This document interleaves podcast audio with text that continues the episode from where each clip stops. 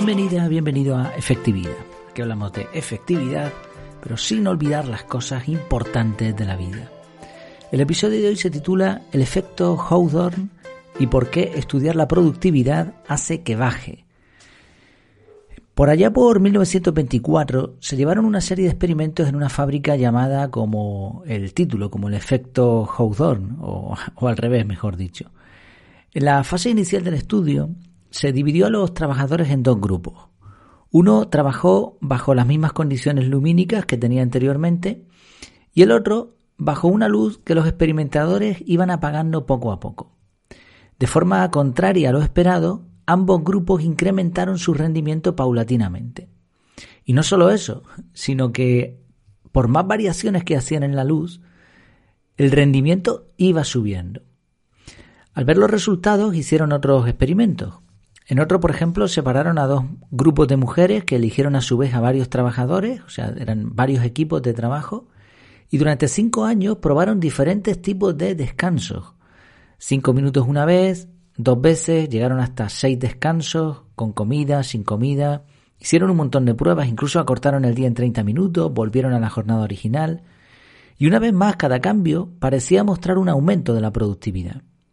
Incluso en condiciones que aparentemente deberían bajar la productividad, ocurría justo lo contrario. El patrón se repetía una y otra vez. Se hacía una variación en el estudio, aumentaba la productividad y posteriormente se desplomaba eh, y volvía a los niveles iniciales. Así que casi por casualidad se descubrió que cuando una persona siente que participa en un estudio sobre la productividad, suele aumentar su productividad. Es decir, el propio estudio estropea el estudio. Y es curioso, de todas formas, que ya para esos años, para 1924, se estuviesen haciendo este tipo de estudios. Actualmente se desconfía de estos experimentos porque podría ser una de estas anécdotas glorificadas, una de estas historias que tienen algo de verdad, mucho de llamativo, pero poco de realidad que al final se utiliza la anécdota y después se le añaden los datos para que todo concuerde. Aún así, lo cierto es que en los estudios actuales los investigadores usan un montón de recursos y de trucos para que el propio estudio no fastidie los resultados. Según otros estudios, que esperamos que no estén condicionados también, puede haber diferencias de hasta un 30% de, en los resultados dependiendo de quién realice el experimento. Y esto demuestra el enorme o la enorme influencia, mejor dicho, que tiene el experimentador en los resultados. Por otro lado, se sabe que el simple hecho de variar la rutina puede dar lugar a un aumento de la productividad. Odiamos el aburrimiento y la monotonía, así que nos encanta cuando de pronto hay algo que cambia y le echamos un poco más de ganas. Añadido a esto, sentirnos observados logra en muchas personas que den un punto más de esfuerzo. Además, es posible que en algunos casos los cambios introducidos realmente tengan algo de bueno. Así que juntando todo esto, podemos encontrar una explicación a esos experimentos de 1924 que se han llamado hoy en día el efecto Hawthorne. Bueno, los estudios originales no mencionan algo que encontré por una pura casualidad en uno de los muchos artículos que hablan de, de estos experimentos. Y es que, según unas entrevistas en 1983 a algunos de los participantes en, estos, en estas pruebas originales, se descubrió que a los participantes se les pagaba significativamente mejor. Además, en las entrevistas los participantes alegaron que su aumento de la productividad no tenía nada que ver con los estudios ni con los cambios, sino con el hecho de que sentían que formaban parte de algo y, que, y de que sus superiores los habían tenido en cuenta. Sí, juntando lo que tenemos hasta ahora, llegamos a una conclusión interesante. Y es que al hablar de productividad, nos olvidamos de lo más importante. La productividad es un resultado. De hecho, podría decirse que en gran parte es un resultado de la efectividad. Cuando una persona es efectiva, suele ser productiva. Ya sabemos aquí en este podcast que la efectividad y la productividad no son ni mucho menos lo mismo, pero sí están relacionadas. Productividad es producir y de ahí viene, ¿no? De este tipo de fábricas que llevan tantos años y que deberían eh, estar en, bueno, no obsoletas, sino quizá el funcionamiento debería ser de otra manera. El caso es que productividad es eso, producir, tener resultados, mientras que la efectividad va mucho más allá. La efectividad es la mezcla, el equilibrio entre la eficiencia, gastar pocos recursos, y la eficacia, que es conseguir resultados. Así que no, no es ni mucho menos lo mismo. Y en esta mezcla, el objetivo final no es un número, sino muchas veces sensaciones. Por eso decía antes que la, la, productividad es un resultado en gran medida de ser personas efectivas.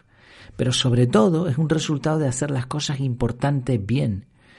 Al final, si volvemos a esos estudios, nos damos cuenta de que si no respetas a un trabajador, da igual que le pongas una luz perfecta de neón, de colorines o, la luz que se ha demostrado científicamente que es la ideal para el ojo humano, da igual que le des más o menos descansos, si tú no le respetas, la productividad no va a ser máxima.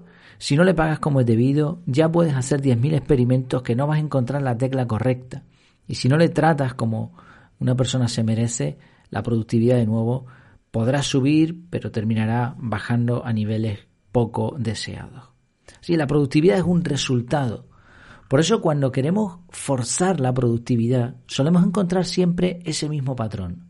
Una subida y un posterior desplome. Es como, como muchos dicen de la felicidad. Si la buscas, la pierdes. La felicidad también es un resultado. Es como las pulseras de actividad y los relojes inteligentes que te marcan metas para hacer más ejercicio. Todo este tipo de cosas suelen tener un efecto positivo, pero con el tiempo baja. Sucede con apuntarse al gimnasio, con un cambio de departamento en el trabajo, con una mudanza, con una dieta y con muchas otras áreas. Mismo patrón, subida, ilusión y desplome. Por eso, cuando quieras ser más productivo, una persona más productiva, piensa en si las cosas importantes están bien. ¿Está bien tu salud? ¿Estás comiendo bien? No hablamos de dietas, ¿eh? sino simplemente, o sea, si estás comiendo las cosas adecuadas, y eso todos sabemos lo que está bien y lo que está mal, después podemos entrar en tecnicismos, pero todos sabemos que un paquete de papas procesadas, ultraprocesadas es malo, que el refresco es malo y que el agua es buena y que eh, los carbohidratos hay que consumirlos poco y que, eh, o sea, todas esas cosas lo sabemos todos.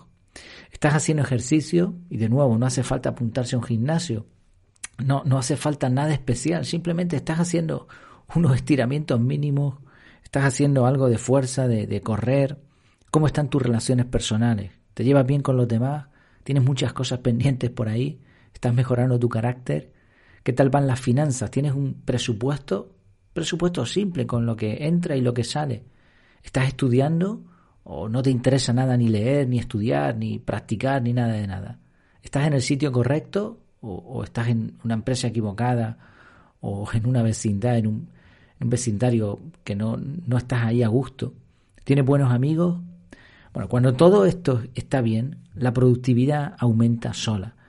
Y lo mismo en el entorno empresarial, cuando en la empresa las cosas están bien, cuando el trato es bueno, cuando se paga bien, la productividad aumenta sola. Después, cuando ya somos productivos por las causas adecuadas, podemos buscar algún truco, podemos buscar el punto exacto, la optimización. Pero solo va a funcionar cuando tengamos lo otro.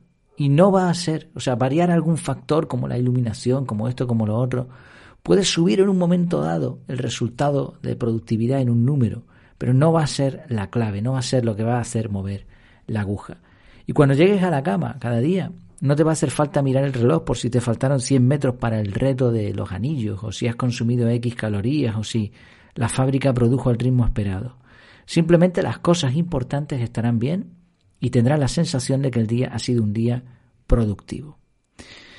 Reflexión de este episodio. La productividad es un resultado, no un objetivo.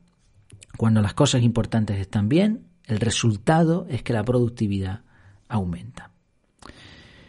Eh, solamente antes de concluir, un pequeño anuncio y es que he montado un canal de Telegram paralelo al, al grupo que ya tenemos, donde solamente voy a poner los episodios. Solo va a estar el podcast. De hecho, va a ser el podcast más sencillo que vas a encontrar en todo Internet, creo yo. Simplemente el archivo con el audio, el título y una breve descripción. Punto.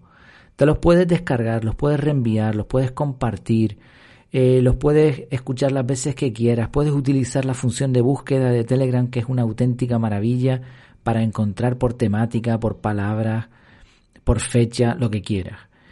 Eh, con este episodio casualmente hago 600, si no fallan los números.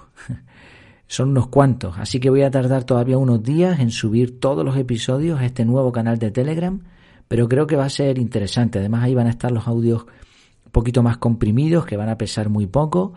Y ya digo, creo que es una ventaja. A mí me va a servir como archivo, como una especie de copia de seguridad, pero también una base de datos en donde yo puedo buscar, oye, pues alguna vez he hablado de esto o me suena que tenía un episodio, pues hago una búsqueda igual que la puedes hacer tú.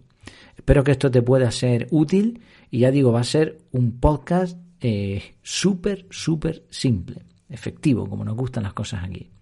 Y por supuesto vas a tener el otro, el otro canal, que en realidad es un grupo porque puedes comentar, en donde hay ya más de 2.500 personas que estamos ahí hablando sobre efectividad personal, sobre hacer las cosas bien, con sentido común. Pues muchas gracias por tu tiempo, por tu atención y hasta la próxima.